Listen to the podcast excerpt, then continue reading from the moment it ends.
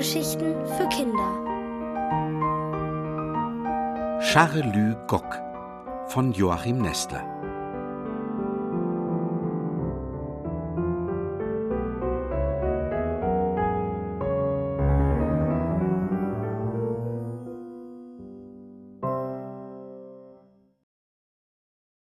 Wie Andi einen siebenjährigen Bruder bekommt.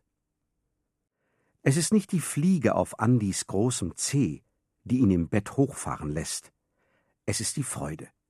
Heute wird Andi einen siebenjährigen Bruder bekommen. Nicht so. Andis Mutter wird nicht in die Klinik gehen und sagen, Guten Tag, Herr Doktor, ich bin die Bäckersfrau Honigmann und möchte nun gleich mal einen Bruder für meinen Andi zur Welt bringen. Aber der dürfte höchstens ein Jahr jünger als Andi sein, also sieben. Da würden ja die Hühner lachen und der Arzt und die Hebamme und die Schwestern der Reihe nach, und selbst Andi müsste sich ins Fäustchen kichern. So wunderlich geht nichts zu in der Welt.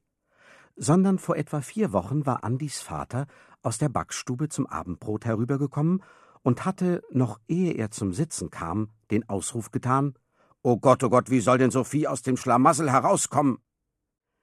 Es war so, dass der Vater mit seiner Schwester telefoniert hatte, mit Tante Sophie.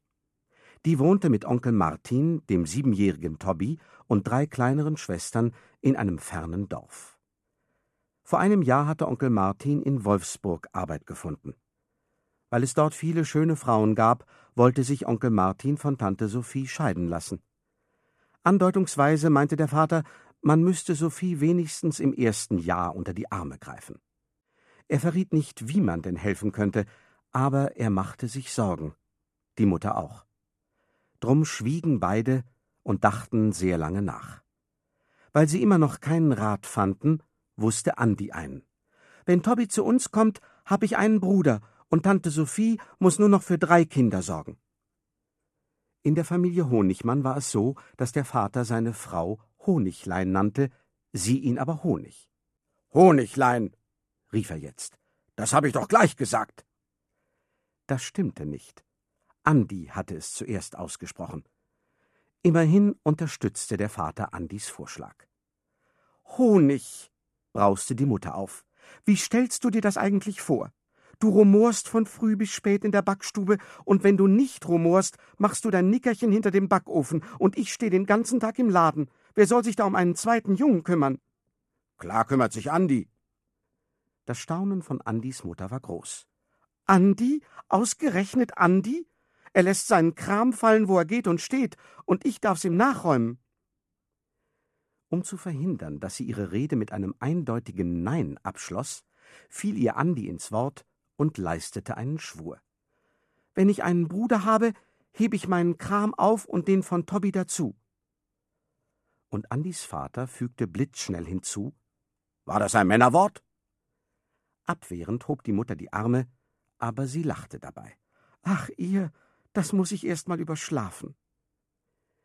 Sie überschlief es genau siebenmal. Am siebten Tag schlich ihr Andi über die Stiege auf den Dachboden nach. Die Mutter überprüfte die Teile seines alten Bettes, die hier gelagert waren. Das ist ja alles soweit in Ordnung, aber in deinem Zimmer wird's eng, wenn wir ein zweites Bett aufstellen.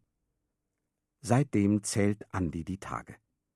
An diesem Morgen endlich, lange bevor ihn die Mutter weckt, kann Andi aufwachen und ausrufen Heute kommt Tobby. Ab heute wird alles anders.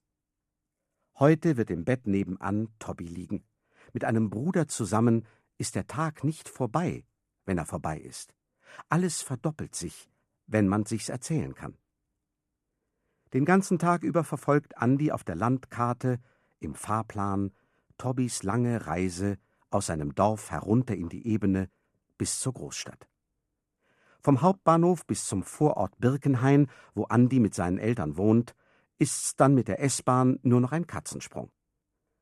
Tobby wird mit der runden Tina, einer gefälligen Nachbarin, eintreffen, denn Tante Sophie kann die drei kleineren Schwestern nicht allein lassen.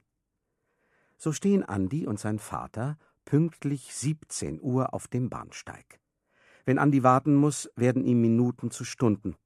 Weit hinten biegt die Bahn um die Kurve, scheint aber heute eine Ewigkeit lang nicht näher zu kommen. Endlich ist sie da, Türen fliegen auf, ein Mädchen springt kichernd heraus, von zwei größeren Jungen verfolgt. Dann eine sehr dünne Dame im hellen Kostüm. Aber wo bleibt Toby? Andi rennt von Waggon zu Waggon, ruft, schreit sich heiser.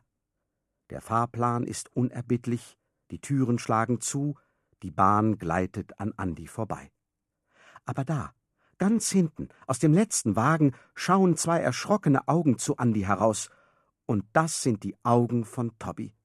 Immer zwei Stufen auf einmal nehmend, rennt Andi vom Bahnsteig zum Auto hinunter, das auf dem Vorplatz geparkt ist. Seinen nachkeuchenden Vater spornt er an. Los, Papa, du darfst heute alles. Gewöhnlich, wenn Vater Honigmann so schnell fährt, wie er spricht, warnt ihn seine Frau. Honig, du rast schon wieder. Heute ist sie nicht dabei. Die Straße verläuft parallel zum Bahndamm. Vater Honigmann tut, was er nicht darf. Er rast, um den Vorsprung der S-Bahn aufzuholen. Als der letzte Wagen in Sicht kommt, triumphiert Andi. Papa, wir schaffen's! Denkste, ärgert sich Vater Honigmann, denn ein LKW, breit, brummig, behäbig, lässt sich nicht überholen. Viel zu spät ist sie erreicht, die nächste Station. Ehe der Vater den Wagen eingeparkt hat, springt Andi heraus, nimmt immer zwei Treppenstufen und erreicht den Bahnsteig schwitzend und keuchend. Neben dem Wartehäuschen erkennt er einen Schatten. Die runde Tina vielleicht? Ihre Gestalt verdeckt einen Koffer. Auf dem sitzt ein Junge, hilflos und bleich. Das ist er. Tobby. Endlich. Er ist's. Tobby, ruft Andi. Ich hab dir doch dreimal am Telefon gesagt, dass du in Birkenhain aussteigen musst. Ach so, antwortet Tobby verstört. Mehr nicht. Alle die Stunden bis zum Abend lässt er nur ein Ach so oder Ja, ja oder Natürlich hören. Aber es kann doch nicht sein, dass der Abend mit einem Bruder so langweilig ist wie ohne ihn. Deshalb, kaum sind sie ins Bett gekrochen, versucht's Andi noch einmal. Tobi, hast du zu Hause einen Freund? Charlü Gock, bekommt Andi zu hören. Er muss lachen. Aber so kann doch kein Junge heißen. Da lässt sich Tobi doch zu einer Erklärung bewegen. Mein Freund ist ein Zwerghahn, der sprechen kann. Wirklich? will Andi wissen. Was sagt er denn? Ganz einfach, sagt Tobi. Abends ruft er Charlü, Charlü, ins Bett bis zur Früh. Andi ist gern bereit, auch Unglaubliches zu glauben, wenn es spannend ist. Deshalb bedrängt er Tobi. Und morgens? Keine Antwort mehr. Tobi ist eingeschlafen. Um nicht enttäuscht zu sein, malt sich Andi den nächsten Abend aus. Da wird das große Erzählen beginnen über alles und jedes und vor allem über Charlü Gock.